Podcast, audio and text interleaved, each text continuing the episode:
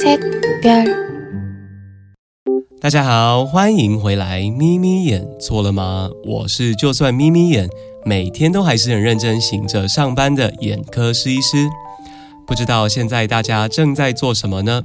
不管你现在正在考虑周末要去哪里走走，正在整理自己堆积很久的 Netflix 片单，或者是正在烦恼现在可以出国了，要去哪个国家跨年呢？都希望今天的节目可以陪你度过一段愉快的时光哦。今天啊，是我们的第二季第四集了哦。在第二季里面，我们一样会用一些比较浅显易懂的方式，跟各位分享一系列比较不偏向手术的眼科知识。今天啊，我们又要来聊聊小朋友的近视控制了。在之前的第二季第一集里面。我们有大致上的提到，目前我们眼科医学能够帮助小朋友们对抗近视发展的一些方法。我们现在来复习一下，各位还记得吗？包含有呃散瞳剂、角膜塑形片、儿控镜片，还有软式日抛等等的。今天呢，我们要把焦点呢放在散瞳剂的身上。散瞳剂拿来作为近视的控制，应该是大家最为熟悉的。因为我们的全民健保是有给付，所以说在家长的接受度还有经济考量而言啊，都是比较能够接受的入门款。我们在这集的节目里面要讲到的散瞳剂，是专门指长效型的这种散瞳剂 atropine。短效型的散瞳剂，因为它的临床研究证据不是那么的充足，对于近视控制有没有效果，其实证据没有那么的确凿，所以说就不纳入今天的讨论范围了。长效型的散瞳剂对于小朋友的近视控制，其实已经有很长一段的临床应用跟研究的时间了哦。但是如果我们给小朋友点传统的浓度太高的长效型散瞳剂啊，比如说一 percent 的 atropine，可能就会造成小朋友怕光，不敢在户外睁开眼睛，或者是类似老花看近的书本有不清楚的这种副作用。近年来啊，有许多大型的研究。都是针对浓度比较低的长效型散瞳剂来做讨论，要看看如果说我们为了要减少副作用而降低散瞳剂的浓度，会不会也把近视控制的效果给大打折扣呢？啊，比如说新加坡就有做了一个近视控制学界相当重要的一个研究，它里面提到了零点五 percent、零点一 percent，还有更低的零点零一 percent 长效型散瞳剂的近视控制效果。研究里面包含了大约四百位的新加坡的国小小朋友，新加坡的这些学者，他们很仔细的观察了五年的时间，所以是蛮长的研究时间哦。他们发觉到最低浓度的零点零一 percent 散瞳剂是能够有效减少小朋友瞳孔放得太大，还有看近不清楚的副作用。那另外啊，比较低浓度的散瞳剂。在减缓近视度数发展的效果是跟一 percent 的效果是非常相似的。那另外研究里面也提到，如果说我们突然的停药，突然不给小朋友点散瞳剂药水的话，原本已经压制住的近视度数是有可能会反弹起来的哦。有时候近视度数我们观察到原本已经控制很好的小朋友，隔了几个月回诊，突然度数暴增，通常我都会再问问看家长，这阵子有没有自己突然的减药。有时候经过这样的询问，会发现到原来是小朋友点药水点的不舒服，家长们也觉得不知道该怎么办，就自己默默的把药水给停止使用了。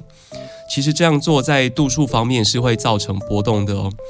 比较好的方式可能是早点回到医生的诊间，讨论看看是不是有什么方式能够改善现在碰到的状况。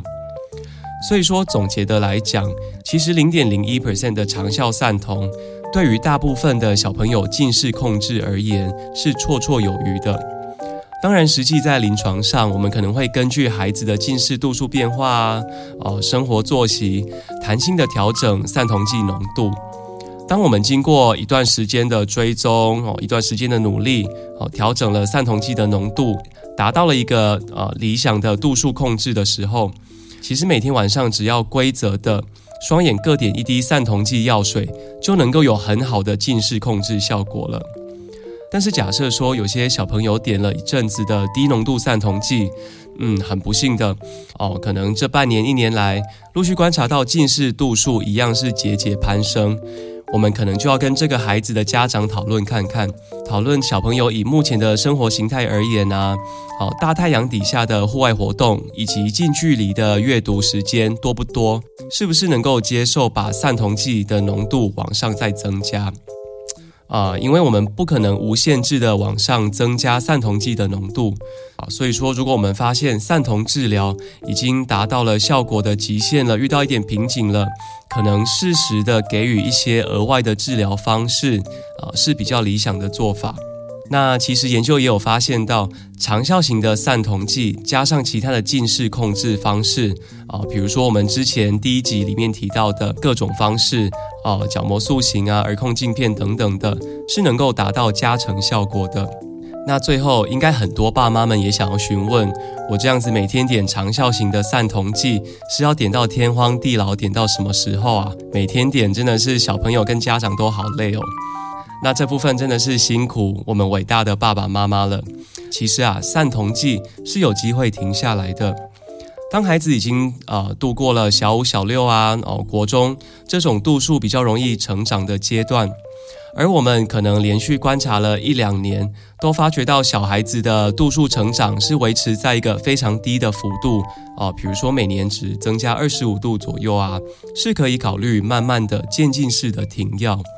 但是假设我们后续又观察到，哎，怎么在停药之后啊，我们的度数又变成每年五十度、哦七十五度的增加，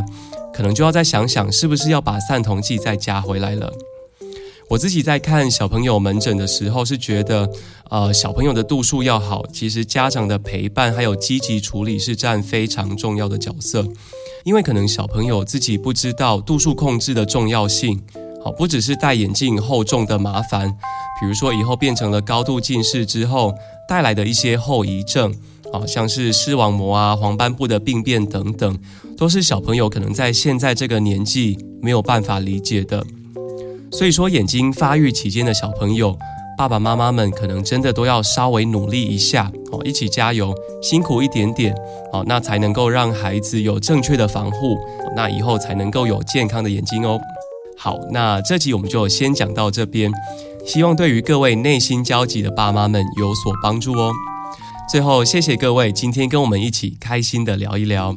如果说你喜欢今天的 podcast 内容，请记得关注 IG 账号 M E E M E E Y E N 咪咪眼，掌握最新的 podcast 集数。另外，也不要忘记五星推荐，还有在底下或者是 IG 留言你的问题，或者是分享经验哦。也可以把今天的内容分享给你身边有类似困扰的爸爸妈妈们。好，那我们今天的 podcast 就先到这边喽，我们下次再见，拜拜。